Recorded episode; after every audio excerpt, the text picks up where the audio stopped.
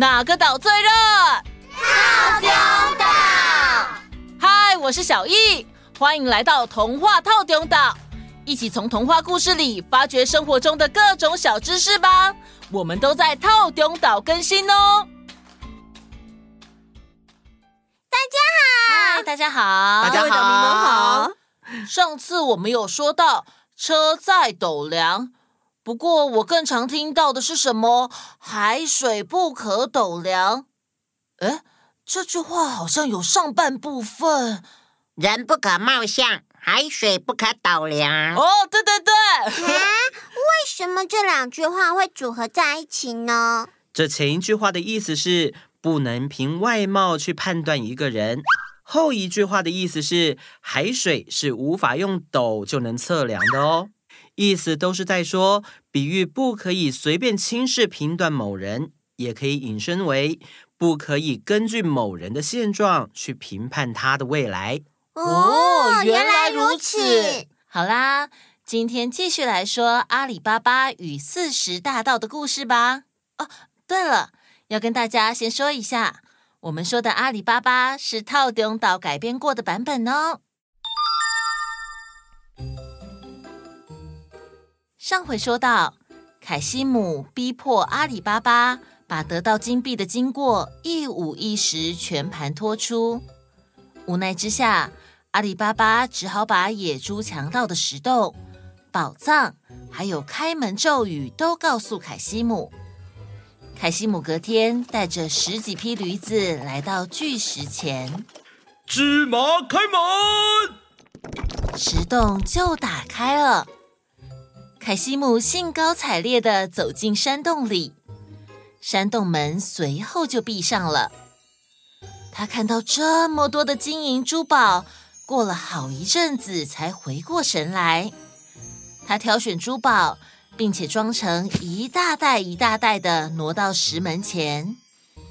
不过，因为他太过兴奋，结果居然忘了正确的开门咒语，大喊出。大麦开门，没没反应啊？呃，绿豆开门，燕麦开门，稻米开门，石门依然不为所动。凯西姆彻底慌了，他一口气喊出属于豆麦谷物的各种名称，唯独芝麻这个名字，他怎样也想不起来。他着急的在石洞里团团转，这个时候，外头传来轰隆隆的脚步声，从远到近。凯西姆知道是野猪们回来了。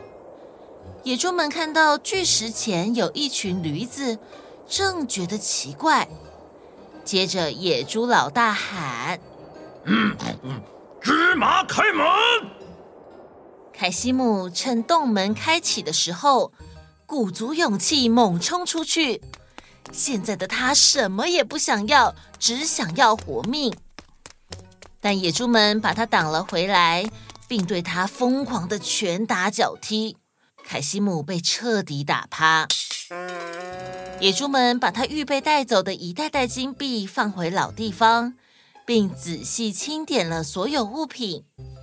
野猪老大说：“嗯，这里这么隐蔽，如果是不知道这里的开关洞门的暗语，根本不可能闯进来啊！”野猪们满是震惊跟困惑，他们越想越气，要往凯西姆的身上一顿招呼，并且砍断他的猴子尾巴。野猪老大把奄奄一息的凯西姆五花大绑，然后说。把这只猴子吊在这里自生自灭，我要用它来警告其他人，敢进来这个洞里的下场就是这样。野猪们做完了这一切，就走出山洞，关闭石门，扬长而去。这天晚上，凯西姆没有回家，他老婆觉得事情有些不对，焦急地跑去找阿里巴巴。阿里巴巴，你哥从早上出去到现在都没有回来，哎呦，我好担心哦，就怕他发生什么不测。如果真的是这样啊，那我该怎么办呀？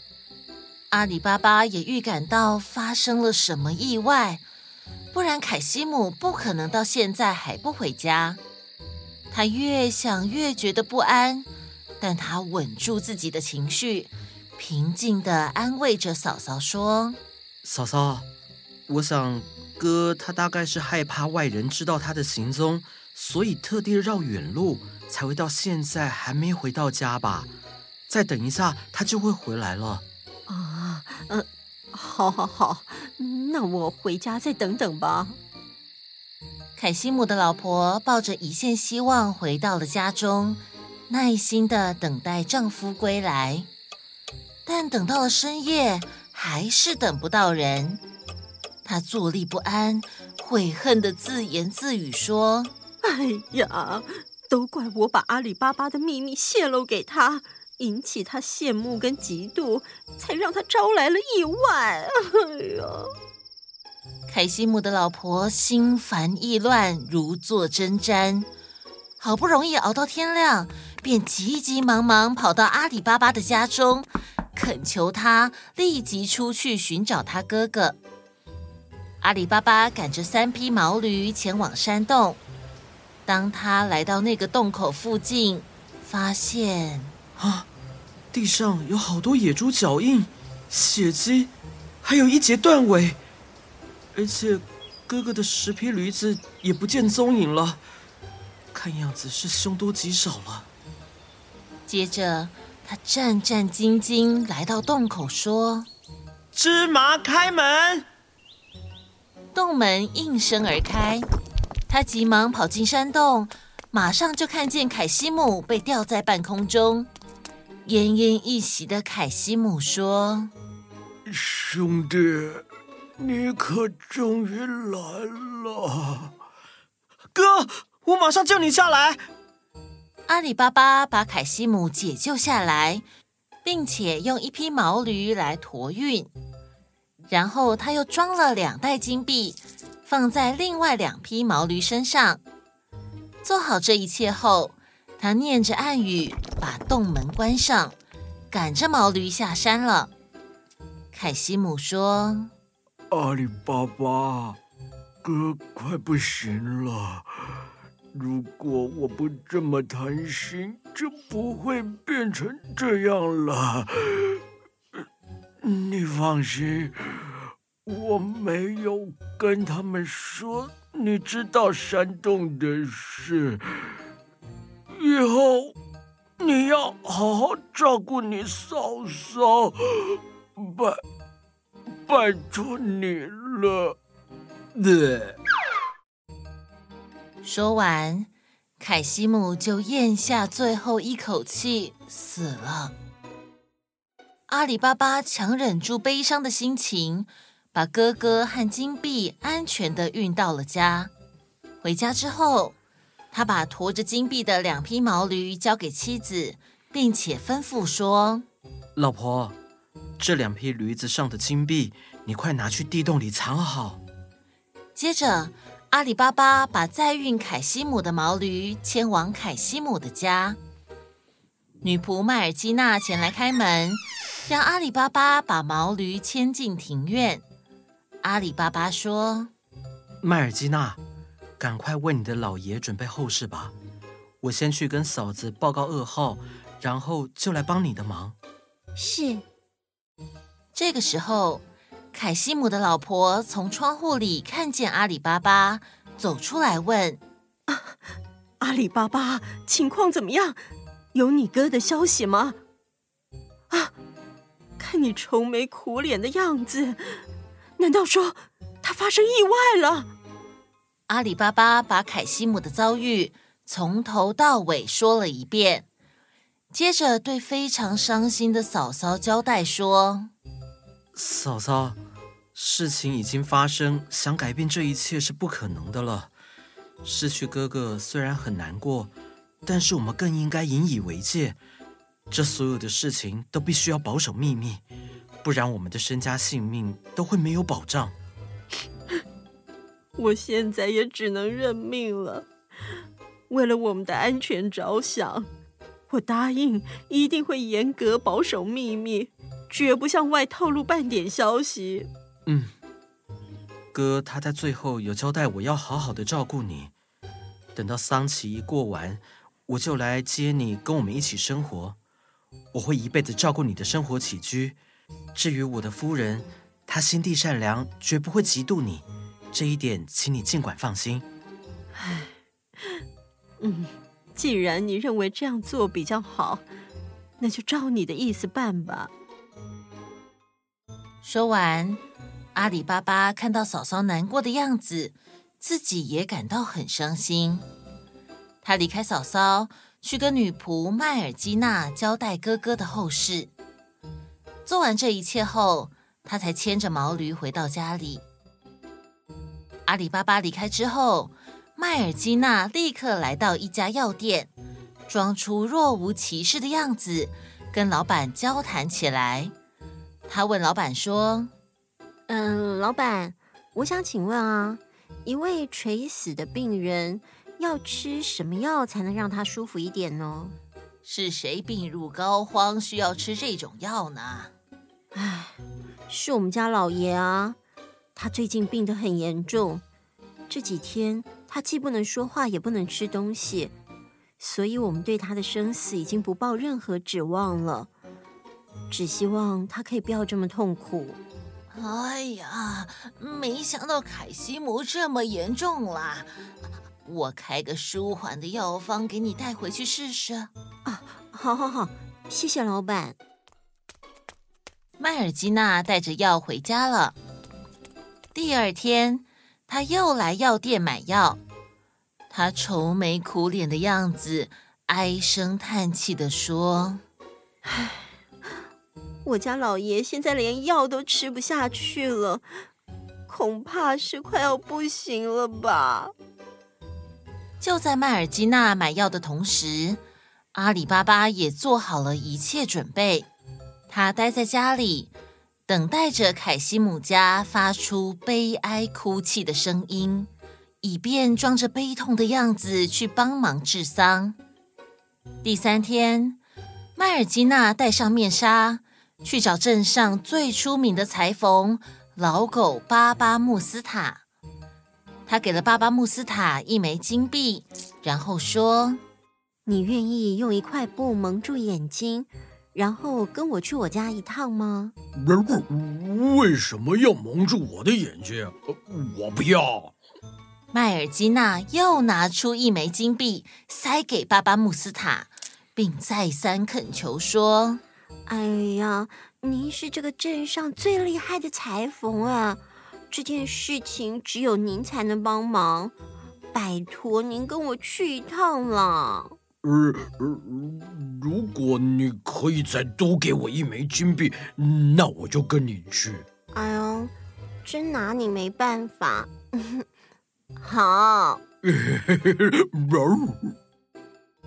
巴巴穆斯塔是一个贪图小恩小惠的人，见到有更多金币，立即答应了麦尔基娜的要求，拿块布。蒙住自己的眼睛，让麦尔基娜牵着他走。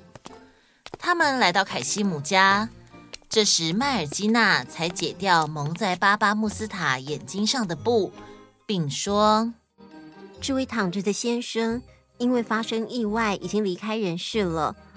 我需要你帮他把断掉的尾巴缝合起来，然后再给他做一套体面的寿衣。做完这些事情之后。”我会给你一份丰富的酬劳。哦，没问题。巴巴穆斯塔按照麦尔基娜的吩咐把事情完成了。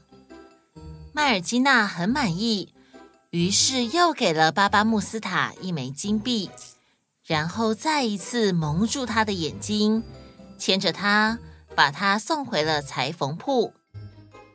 麦尔基娜很快回到家中。阿里巴巴说：“辛苦了，麦尔基娜。我们近期就为我哥举办一场葬礼，将他下葬吧。”好的。他们为凯西姆举办了一场简单庄重的葬礼，由于麦尔基纳和阿里巴巴善于应付、考虑周全，所以凯西姆死亡的真相，除了他们两个人和凯西姆的老婆之外，其余的人都不知道。四十天的丧期过了，阿里巴巴把嫂嫂一家接过来住，并要凯西姆的大儿子继承他父亲的遗产，把关闭的店铺重新开张。凯西姆的大儿子曾经跟一个富商学习经营生意，耳濡目染之下练就了一些本领，做起事来很得心应手。这一天的同个时间，野猪们照例返回洞中，却发现，嗯，那个本来被吊着的猴子不见了，而且我们又少了许多金币。啊啊，怎么会这样嘞？嗯，这让他们感到非常讶异，不知所措。于是，我们下回待续。哇，阿里巴巴的处理方式真的好出人意料之外哦！他好镇静哦。嗯，遇到任何突如其来的事情，不管是好的还是坏的，保持冷静都是必要的态度。这样子啊，才能好好的去思考接下来该怎么做哦。或者可以问我，我随时都很保持冷静，而且回答问题比 Chat GPT 还厉害哦。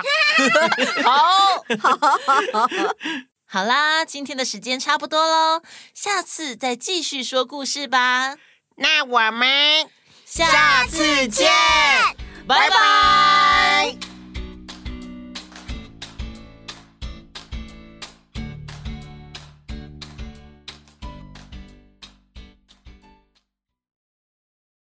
Hello，我们是童话套中岛。我们说有趣生动的故事，也带给你丰富的知识，培养各领域的观念素养。欢迎在各大收听平台搜寻“童话套中岛”，马上带给你最精彩的儿童综合节目。除此之外，加入我们的天气 Club 成为会员，还可以解锁更多精彩故事，无限听到饱。加入会员还有抽奖、抽书、生日祝福等各种实体线上福利，所以快点来加入我们吧！等你哦，等你哦，等你哦，等你哦。